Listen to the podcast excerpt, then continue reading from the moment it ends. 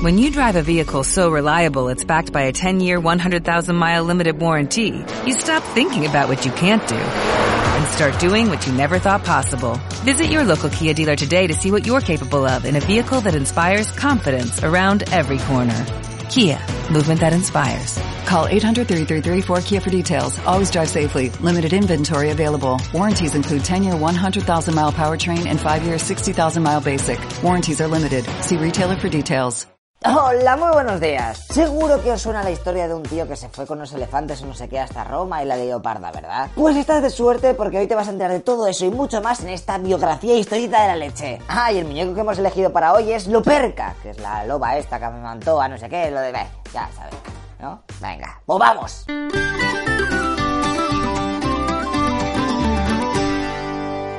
Antes de meternos en todo el follón, vamos a hablar un poco de su padre, Amílcar Barca. El tío era un importante general de Cartago, que es una ciudad que está por aquí. Era bastante pro, ¿eh? tenía flotas de guerra, rutas marítimas de comercio por todos lados y se estaba expandiendo su influencia poco a poco in the world. Pues al final el roce hace que el Imperio Romano, que es quien maneja el cotarro, le declare la guerra. La primera guerra púnica. Y los cartagineses terminan por firmar un tratado de paz porque han perdido al máximo. Ahí es cuando tienen que darle mogollón de dinero a los italianos, Sicilia y algunas islas de por ahí. Lo que pasa que en aquella época si perdías una guerra lo tenías bastante jodido porque tu ejército, que estaba repleto de mercenarios, no podrían cobrar porque no había botín de guerra. Y eso es lo que pasó. Pero el padre de Aníbal consigue ganarles y callaras la boca. ¿Y qué ha hecho el Imperio Romano mientras que estos están dándose de leches entre ellos y casi hay una guerra civil? Pues ha desembarcado en Cerdeña y se la ha quitado a los de Cartago. Claro, ellos se quejan en plan, tío, ¿qué pasa? Y Roma les declara de nuevo la guerra en plan abusón. Y ahora viene el cojonudo, porque los cartagineses vuelven a perder y tienen que firmar otro tratado de paz, en donde se quedan sin Córcega y además tienen que pagar un porrón de compensaciones económicas por todos los trámites, ¿sabes? Que aquí las legiones no se pagan solas. Menudos humillados. Ahora que han perdido todo aquello, deciden conquistar un cacho de Iberia, ya que por aquí hay muchos metales y así podían compensar un poco las pérdidas de las islas. Vale, en este momento Aníbal tenía 11 años y se va a ver a su padre, que está en Cádiz, creando una base todo guapa para luchar contra los íberos. Allí el pequeño jura a su daddy que siempre será hostil contra los romanos, ¿eh? que lo tiene guardado, que hemos perdido siempre. Qué majos, padre e hijo, jurando odio al mismo, ahí son uña y carne, hasta que pasa lo que pasa, que los íberos se cargan al Viejales. Así que le sucede en el puesto el cuñado que para intentar tener un poco de paz hace que Aníbal se case con una princesa de la zona. Pero no le va a servir de mucho porque el cuñado muere a manos de un esclavo francés, el cual acusaba al cartaginés de haber matado a su amo. Madre mía, tío, que eres un esclavo, que no hace falta que tengas honor. Tú a trabajar todo el día, hombre. Ah, y por cierto, los dos imperios protagonistas de esta historieta de la leche firman un pacto para repartirse la península ibérica. Del Ebro para abajo, para los cartagineses, para arriba, de Roma. Así que ya con 25 años, Aníbal es elegido como comandante en jefe de las tropas íberas de Cartago, que han creado su mini territorio con capital en Cartagena, que está en Murcia. El muchacho está todo happy ahí matando peninsulares, es decir, conquistando lo de abajo del Ebro. Pero de un día para otro Roma dice que Sagunto, que la verdad es que está bastante a tomar por saco del Ebro, pero bueno, que los locopisas dicen que eso es protectorado suyo, que son muy amigos y que no vale que les ataquen. Aníbal contesta, que jodan, tío, teníamos un pacto firmado y esto está debajo. Ay, ay, ay. Así que se planta allí, hace un sitio a la ciudad y la conquista ocho meses después. Roma se pica mucho y le dice por favor que rectifique. Pero llegan noticias de Cartago, de la capital, que se ve que acaban de declarar de nuevo la guerra a Roma. La segunda guerra púnica. Aníbal empieza a pillar soldados y decide que como su flota es una mierda comparada con la de sus enemigos, que se va a llevar a su ejército a Roma andando. Vale, con dos huevos. En la travesía fue pillando mercenarios galos que también le tenían muchas ganas a los romanos, hasta que le tocó cruzar los Alpes, que por si no sabes son unas montañas muy altas y hace mucho frío, en donde perdió entre 3.000 y 20.000 soldados, y los pobres que consiguieron sobrevivir y llegar a la península itálica estaban todo hambrientos y muertos de frío, por favor, de la Toscana. Aníbal tampoco iba mucho mejor, había perdido un ojo e iba montado en uno de los elefantes de los pocos que habían sobrevivido a toda la caminata. Recordad que habían salido de la base con 37 que se los trajeron de África, pero claro, al final se te van perdiendo. ¿eh? ¿Dónde está el 12? Teníamos que haber puesto un número, te lo había dicho. ¿Este cuál es? Dumbo, y este, el que estemos... Tío, has llamado a todos... Es que eres tonto, tío, eres tontísimo. Y os preguntaréis, ¿pero merece la pena dar toda la vuelta esa para atacar ahí por las montañas? Pues sí, porque los romanos creían que los cartagineses iban a usar su flota para desembarcar. Pero Aníbal, al ir por tierra, fue cogiendo todos los bonos y pillando aliados. Además de que muchos pueblos que estaban siendo sometidos por Roma se pudieron rebelar sin que el imperio romano le diese tiempo a reaccionar. Y llega el momento de enfrentarse. La primera batalla face to face tiene lugar contra Publio Cornelio Escipión, un cónsul romano y su caballería, la cual es derrotada y huyen montando un campamento unos cuantos kilómetros para atrás. Se dice que el jefe romano estuvo a punto de morir en esa batalla y que su hijo de 17 años fue quien lo salvó. De todas maneras, el Senado, viendo la que se le venía encima, encima manda a otro jefe pro de Roma desde Sicilia para que se vaya a reunir con el ejército del que acaba de perder y así... Una unión de legiones para derrotar de una vez por todas a Aníbal, joder. Bueno, ¿y qué pasó? Pues que Aníbal vuelve a ganar, obligando a las tropas romanas a huir. Así que la cosa pinta bien y poco a poco se están acercando a Roma, la cual está defendida al máximo. Aníbal, que esto pro, pilló una ruta repleta de pantanos y ciénagas para seguir avanzando.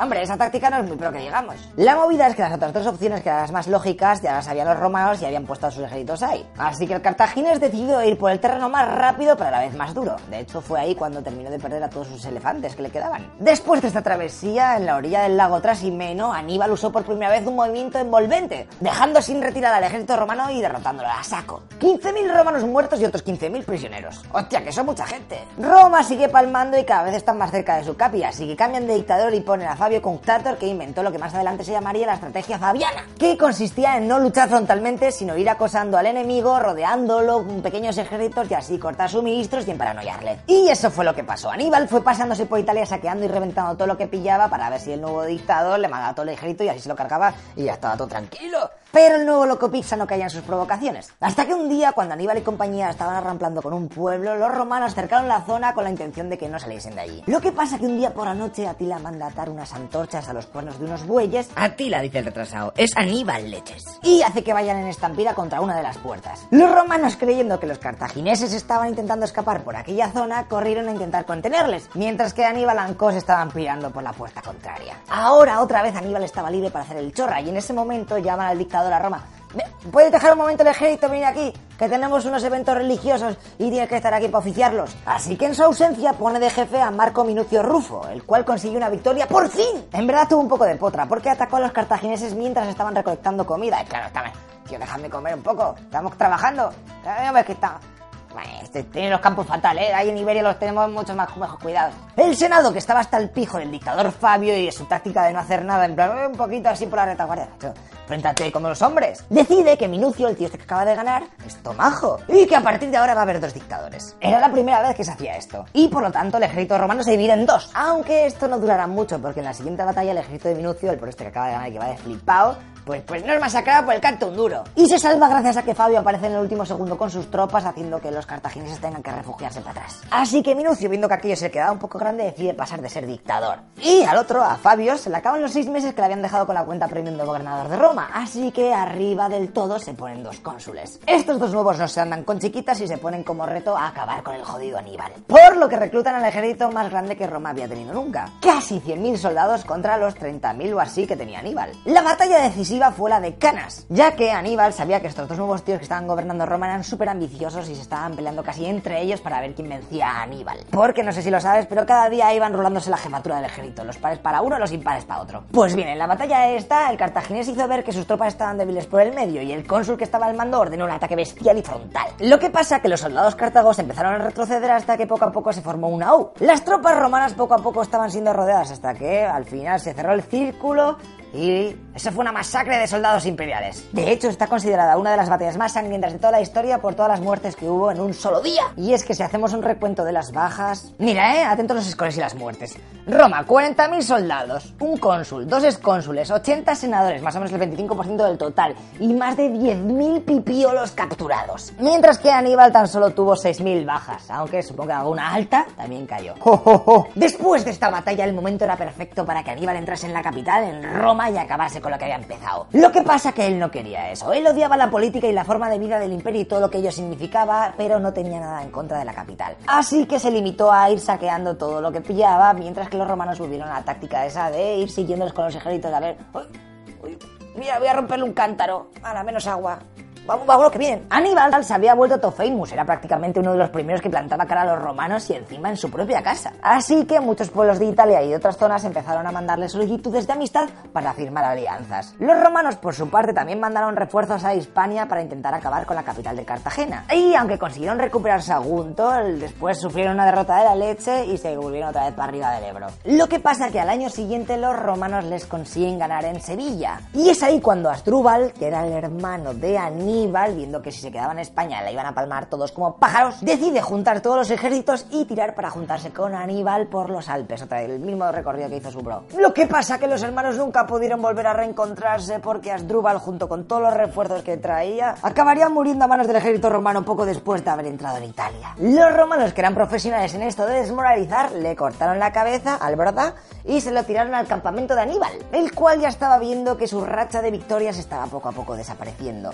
Romanos les estaban atacando por multitud de frentes y las ciudades pro Aníbal, en plan Aníbal es mejor, estaban cayendo. Los días pasan e Hispania es finalmente tomada por los romanos. Así que el hermano pequeño de Aníbal toma las pocas tropas que tenía y desembarca en el norte de Italia. Pero tampoco duró mucho y murió cuando se le estaba evacuando para Cartago. Escipión, uno de los encargados de la conquista de Hispania por parte de los romanos, decide desembarcar en África con el fin de que Aníbal se pire de Italia e intente defender su capital. Y, en efecto, eso fue lo que sucedió. De hecho, estos dos jefes tuvieron una reunión para firmar el tratado de paz. Pero los romanos se fliparon mucho escribiendo ahí, y nos dais esto, y mogollón de dinero, tal. Y Aníbal terminó declinando la oferta, en plan, ¿dónde vais flipaos? Así que tambores de guerra que llega The Last Battle. La de Zama. Atila intentó hacer otra vez la táctica de la U para envolverles, pero los romanos ya habían espabilado y consiguieron vencerle. Además que les pegaron una buena paliza, ¿eh? 40.000 hombres de Atila y tan solo 1500 romanos muertos. Que, por cierto, al Escipión este, gracias a esta batalla, le pondrían el nick de El Africano. Así que Cartago finalmente tuvo que firmar la paz, que mayormente significaba que no podían tener ni flota ni ejército y tenían que pagar a Roma durante 50 años ahí impuestos. Así que Aníbal, viendo que ya no se podía tener soldados, decidió meterse a la política allí, en su capital, y promovió la democracia, pero la lió cuando propuso que lo que había que pagar a Roma cada año, ese dinerico lo tenían que poner los nobles por medio de impuestos. Uy, uy, uy, Aníbal ahora metiéndote con la casta, ten cuidado que no sabes con quién está jugando. Y claro, los ricachones que no querían poner todo el dinero a ellos se quejaron a Roma y esta dijo, Aníbal, macho, te tienes que pirar de tu país porque te estamos viendo y al final la vas a liar otra vez contra nosotros. Por lo que él mismo decide exiliarse para evitar problemas. Tiró para el Líbano, luego a Siria, donde conoció al rey de allí, que era Tofán de Aníbal. De hecho, el cartaginés le propuso al monarca ayudarle en su guerra contra Roma, pero el rey, por miedo a que se ganase toda la fama y todo el mérito a Atila, le dijo que no hay. Algunas veces digo Atila, pero en verdad sabemos que es Aníbal, ¿no? Venga, pues yo paso de corregirme más. Luego siguió probando fortuna como el equipo A por otros reinos a ver quién le quería, hasta que uno en Turquía, que también estaba dándose de leches con Roma, le puso a cargo de su flota. De hecho, se dice que cuando estaba en este curro, nuestro colega fue el primero en usar guerra bacteriológica, ya que tiraba calderos repletos de serpiente a los barcos enemigos. Aníbal volvía a ser el de antes, bitches. It's back. Pero Roma, viendo que el chaval podía ser Neo ahí, el elegido,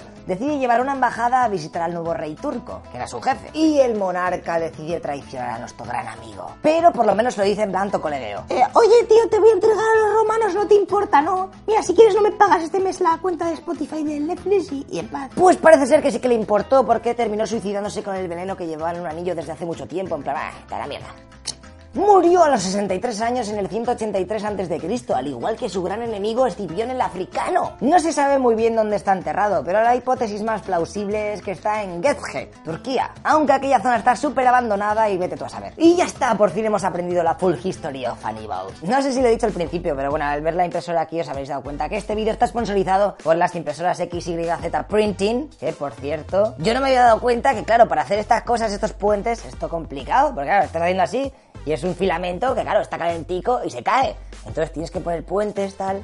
Y anda, qué curioso, mira, os dejo ahí el vídeo cómo es la loba antes de hacer puentes y luego lo quitas todo fácil. Pero da igual. Cuando digo puentes me refiero a columnas, lo que pasa es que ya se me había ido la cabeza totalmente. Pues si alguien es un motivado, os digo que mi impresora es la DaVinci Mini y que vale entre 250 y 300 naipes. Y el link con los modelos 3D para que tengáis la colección de las historietas de la leche Se me cae, lo pongo abajo en la descripción. Y después de este momento publicitario que no se ha notado nada, es buen momento para saber de qué va a ir el próximo vídeo, que también va a ser la hostia. ¿Te suena el nombre de caballo loco? ¿No? Sí, a lo mejor si te lo digo en lengua sioux. ¿Tasunka Uitko? Tampoco. Bueno, pues fue un indio que junto a Toro Sentado y Nube Roja formaron una alianza de pueblos nativos contra los estadounidenses. Así que si quieres saber un poco más de su historia, estate atento al canal, porque lo vamos a explicar de la leche. ¡Hasta luego, loco pixas!